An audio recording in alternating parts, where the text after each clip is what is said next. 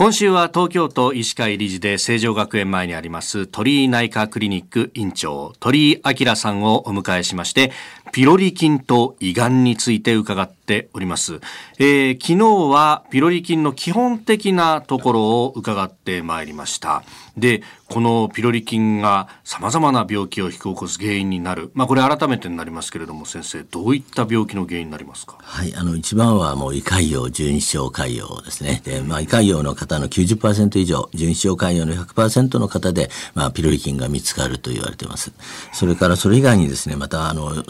っぱり今問題になっているのは胃がんですね。えー、胃がんの9割以上の方、ピロリ菌が原因ではないかと言われています。で特にですね、あの、ピロリ菌が感染すると萎縮性胃炎っていうのがなるんですけども、はい、そこからできる胃がん、高分化型腺がんっていって、割とまあ、たちのいいが胃がんなんですけども、こちらはほとんどピロリ菌によるものだということが言われてます。で、またですね、今、あの、スキルス胃がんっていうのがありますね。一気に進んでしまう。はい、えっ、ー、と、これに関しても、その直接粘膜にピロリ菌がくっついて、それによって、えー、どうも悪さをするというのが分かりつつあります。うんまあ、こういったさまざまな病気の原因になるピロリ菌自分がピロリ菌持っているのかどうか知りたいっていう方も多いんじゃないかなと思うんですけど検査っていうのはどうやったら受けられるものなんですか、はい、検査はですねこれ基本的にはもしあの単体でやるそれだけをやるとなると検診という形になります。で、えっと、病気に付随していろいろ調べる場合にはこれは保険の適用になります。ですからまずは、えー、まあ調子が悪かったりいろいろしたら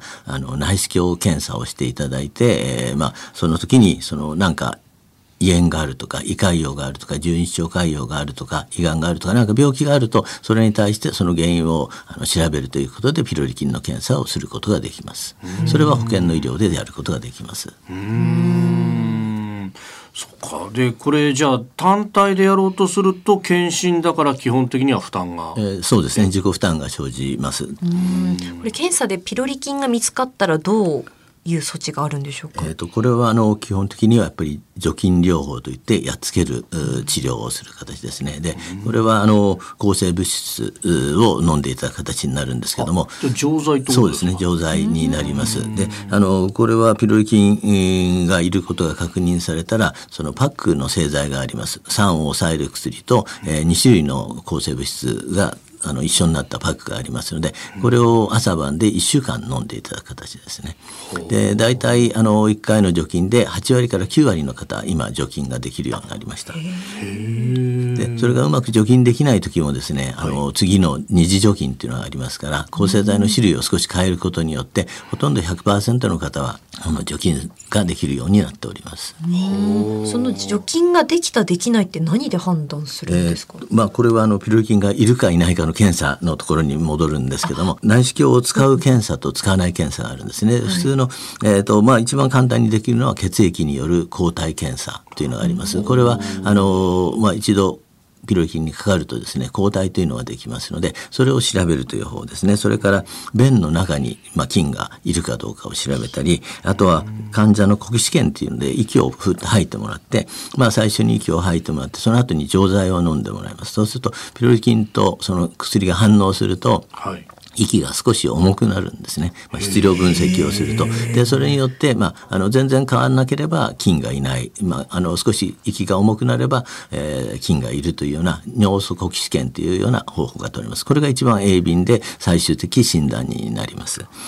でそれ以外に内視鏡を使う検査っていうのは、まあ、組織を直接取っているかどうかを顕微鏡で見る検査ですね。それから、えーと、もう一つはそのピロリ菌がアンモニアという成分を出しますからそれをあの見ることによってその陽性かどうかを決めるというような、えー、方法があります。で先ほどの除菌後をどうするかというと一番鋭敏に反応する、まあ、尿素呼吸試験っていうのがありますから、はい、これでその陰性になるかどうかを調べるのが一番最終的なその陰性、まあ、除菌効果を見る検査になります。